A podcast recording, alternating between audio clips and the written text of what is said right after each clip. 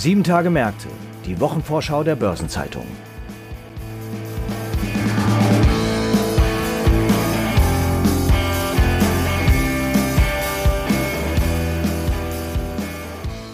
Die anstehende Arbeitswoche ist wieder vollgepackt mit den unterschiedlichsten Terminen. So liefert das Softwareunternehmen SUSE Zahlen zu seinem ersten Quartal. Der Verband der chemischen Industrie VCI hält seine Halbjahrespressekonferenz ab. Die dritte Runde der Tarifverhandlungen für Beschäftigte von Volks- und Raiffeisenbanken steht an. Die erste Annahmefrist für die Offerte von Oaktree und Cura zur Übernahme von Deutsche Euroshop läuft ab und die Ergebnisse der EZB Klimastresstests werden mit Spannung erwartet.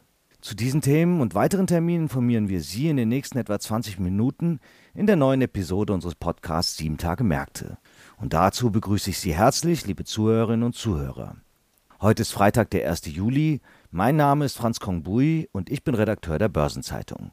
Und gemeinsam mit Bernd Neubacher, Leiter des Ressorts Banken und Finanzen, sowie Christiane Lang stelle ich Ihnen die Themen vor, die in der bevorstehenden 27. Kalenderwoche wichtig werden. Beginnen wollen wir mit den Klimastresstests der EZB, bei dem sich Kreditinstitute mit den Folgen des Klimawandels beschäftigen müssen. Und hierzu begrüße ich meinen Kollegen Bernd Neubacher, wie erwähnt Leiter unseres Bankenressorts. Hallo Bernd. Hallo.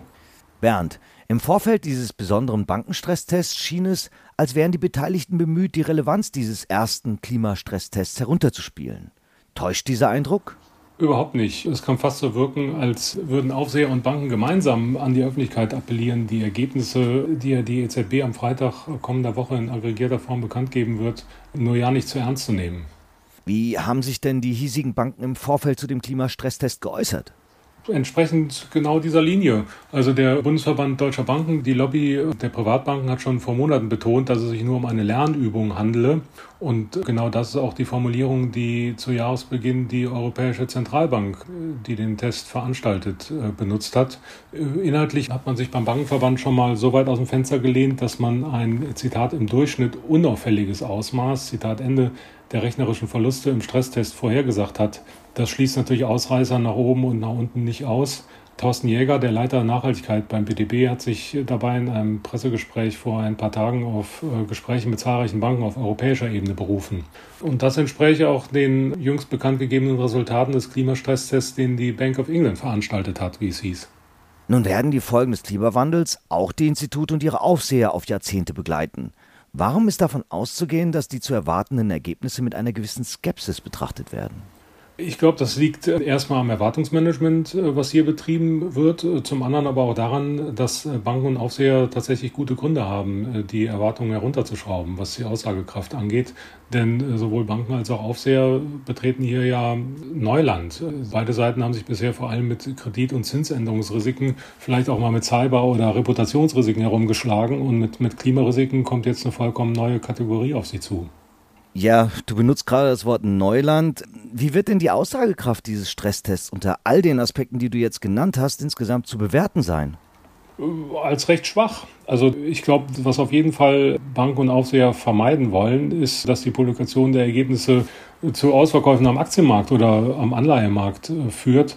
Denn äh, das wäre auch kaum gerechtfertigt, denn allen ist klar, dass man äh, gerade beginnt, Klimarisiken zu berechnen, zu eruieren, dass Stressszenarien sehr geduldig sind und ihre Ergebnisse sehr variabel, je nachdem, welches Modell man wählt. Zumal, wenn es wie im diesjährigen Klimastresstest darum geht, äh, Szenarien 30 Jahre in die Zukunft äh, zu rechnen.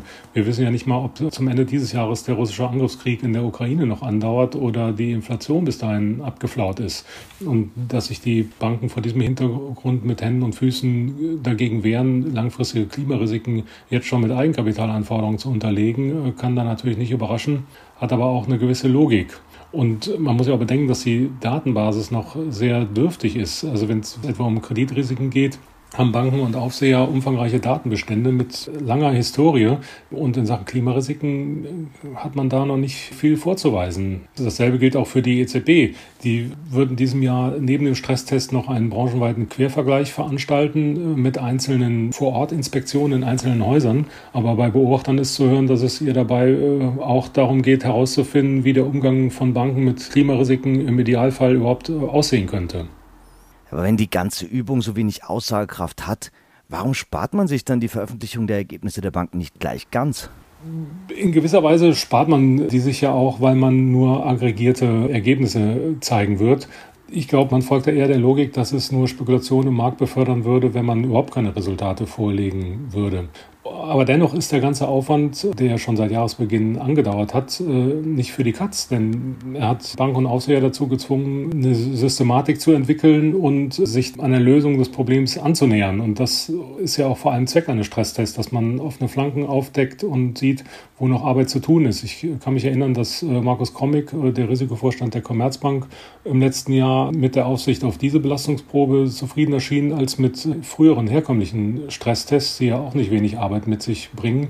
Er hat damals gesagt, da werden wir sehr viel über unser Portfolio lernen. Und Sabine Lautenschläger, die äh, frühere Bundesbankvorständin und auch Mitglied im EZB-Direktorium, die hat das vor Jahren schon mal beklagt, dass sie halt gerne mal ganz abstruse Sachen rechnen würde, allein um zu wissen, was dabei rauskommt, aber eben davor zurückschreckt, weil sie denkt, wenn sie das tut, dann kommt das in der Öffentlichkeit so an, als wisse die Aufsicht mehr als der Markt. Man kann also davon ausgehen, dass die Aufsicht die Öffentlichkeitswirkung solcher Tests und deren Ergebnisse auch immer mitdenkt. Und deswegen hat man bei Wissenschaftlern schon mal die These gewagt, dass die Aufsicht die Sachen, wo tatsächlich der Hase im Pfeffer liegen könnte, wohl eher nicht in ein öffentliches Stresstestszenario packen würde. Ja, das ist gut zu wissen. Vielen Dank, Bernd, für die Einordnung dieses ersten Klimastresstests der EZB. Gerne. Darüber hinaus gibt es noch weitere wichtige Themen in der neuen Woche, die meine Kollegin Christiane Lang vorstellen wird. Hallo Christiane, was steht in den nächsten Tagen noch so an? Hallo Franz. Ja, am kommenden Dienstag startet die dritte Runde der Tarifverhandlungen der Volks- und Raiffeisenbanken. Betroffen sind von diesen Verhandlungen rund 135.000 Beschäftigte. Ja, die Verhandlungen laufen ja bereits seit März. Ist denn nun mit einem Abschluss rechnen? Also das ist auf jeden Fall fraglich, denn die Positionen lagen nach dem zweiten Treffen Mitte Mai einfach zu weit auseinander. Die Gewerkschaftsseite, der Deutsche Bankangestelltenverband DBV, verlangt Tariferhöhung von 6,1 Prozent pro Jahr bei einer Laufzeit von 24 Monaten. Daneben stehen weitere Forderungen im Raum, so pocht die Gewerkschaft auf die Verkürzung der Wochenarbeitszeit auf 38 Stunden oder alternativ auf sechs bezahlte Ausgleichstage und auf die Schaffung eines Rechtsanspruchs auf Altersteilzeit vier Jahre vor Rentenbeginn. Weitere Punkte sind unter anderem deutlich höhere Ausbildungsvergütungen, der Wegfall zuschlagsfreier Samstagsarbeit und Rahmenregelungen zum mobilen Arbeiten. Und wie sieht das bisherige Angebot der Arbeitgeber aus? Ja, der Arbeitgeberverband der Deutschen Volks- und Raiffeisenbanken, der AVR, hatte im Mai eine Gehaltserhöhung von 4,5 Prozent in zwei Schritten und eine Einmalzahlung von 600 Euro bei einer Laufzeit bis Ende März 2025 vorgelegt. Außerdem bietet er eine Erhöhung der Auszubildendenvergütung um 60 Euro an. Die beiden Seiten liegen also wirklich noch deutlich auseinander und der DBV hatte das Angebot als unzureichend bezeichnet, zumal es auch unterhalb des Abschlusses der Privatbanken liegt. Ja, aber die Arbeitgeberseite beruft sich sicher auf die schwierige aktuelle Lage. Genau. Der AVR-Verhandlungsführer Jürgen Kicker hatte deutlich gemacht, dass es angesichts der unsicheren wirtschaftlichen Lage und des engen Verteilungsspielraums nur wenig Raum für weitere Zugeständnisse gebe. Es gebe zu viele Risiken und Belastungen und der Blick rein auf Inflation und die zurückliegende Geschäftsentwicklung greife zu kurz für die diesjährigen Gespräche. Also man darf gespannt sein auf die Gespräche am Dienstag. Am kommenden Donnerstag läuft die erste Frist für Aktionäre des Shopping-Center-Investors Deutsche Euroshop ab, um die im Mai bekannt gewordene Übernahmeofferte anzunehmen. Und zwar wollen der US-Investor Oaktree und die Cura Vermögensverwaltung, das ist das Family Office der Hamburger Versandhausdynastie Otto, die Deutsche Euroshop gemeinsam aufkaufen. Vorstand und Aufsichtsrat von Euroshop haben das Angebot bereits als fair, angemessen und attraktiv bezeichnet und die Annahme empfohlen. Wie sieht das Angebot denn genau aus? Geboten wird ein Preis von 21,50 Euro je Aktie in Bar sowie zusätzlich eine Dividendenzahlung von 1 Euro je Aktie für das Geschäftsjahr 2021 für die Aktionäre, die das Angebot annehmen. Der Gesamtangebotswert von 22,50 Euro je Aktie enthält somit eine Prämie von 44 Prozent und zwar auf den Schlusskurs der Deutsche Euroshop-Aktie von 15,63 Euro am 20. März. Das war der letzte Handelstag vor Bekanntwerden der Pläne. Mit der Offerte wird das Unternehmen insgesamt mit knapp 1,4 Milliarden Euro bewertet. Und das Bieterkonsortium argumentiert, die deutsche Euroshop gewinne, ich zitiere, einen starken und zuverlässigen Partner, der das Geschäft ebenfalls verstehe und seine Expertise einbringe. Und wie hoch ist die Mindestannahmeschwelle für diese Offerte? Die liegt bei 50 Prozent des Deutsche Euroshop Grundkapitals plus eine Aktie.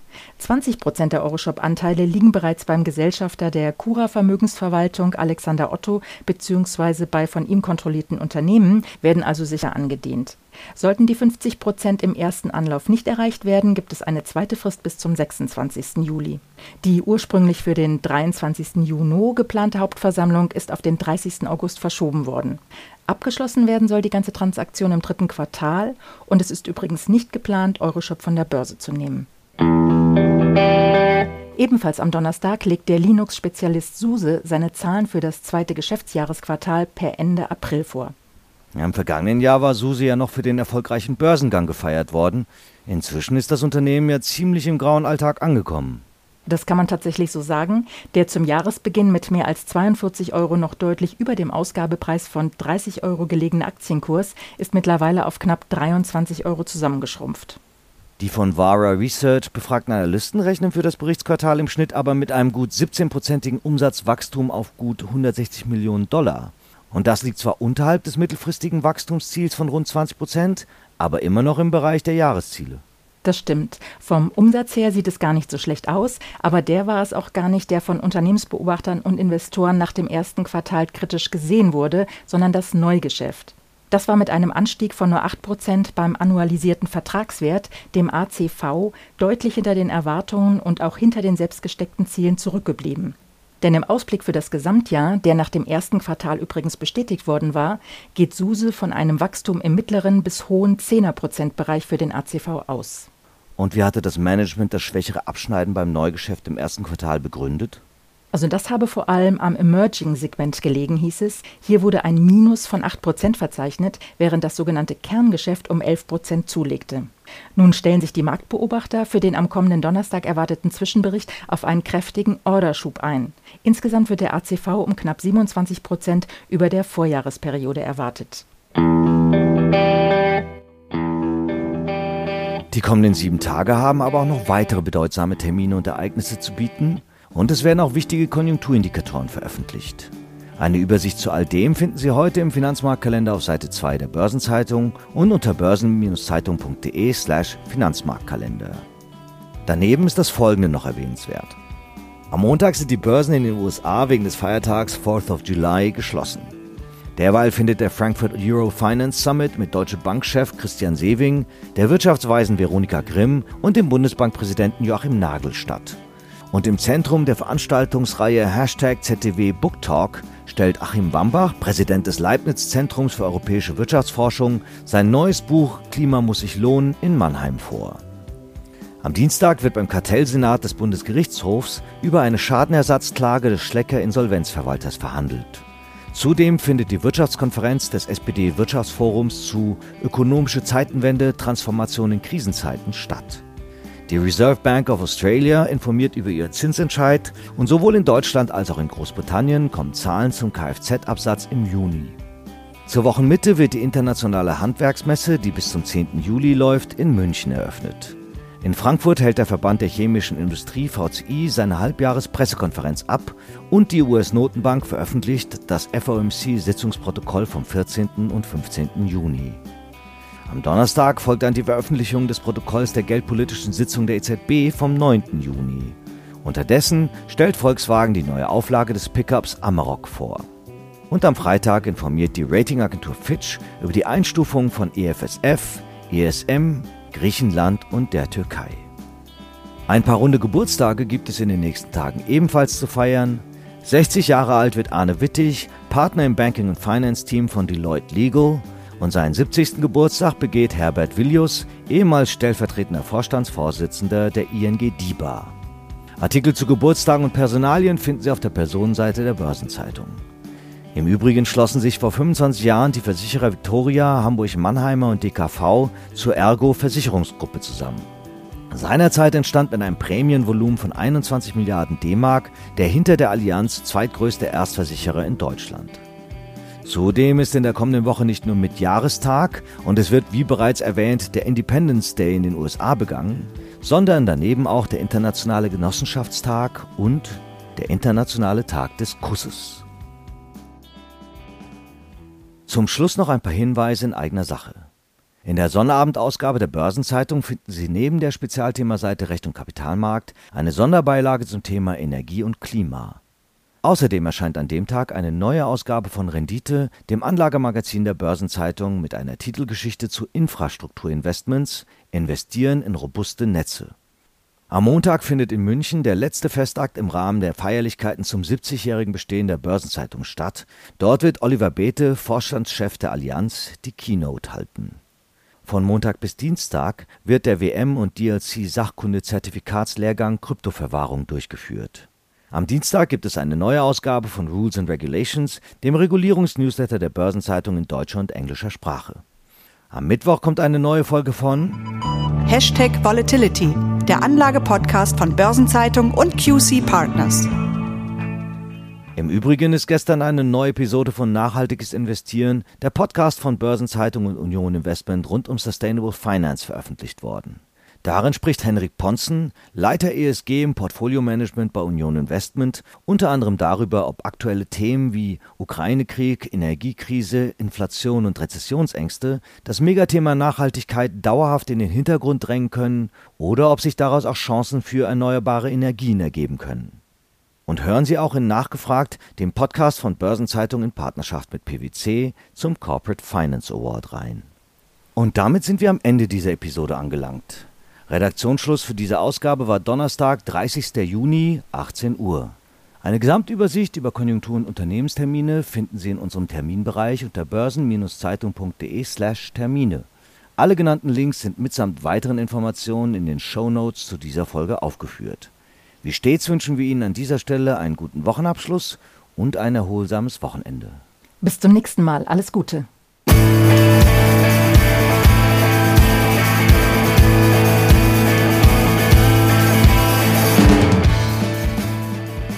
Sieben Tage Märkte, die Wochenvorschau der Börsenzeitung.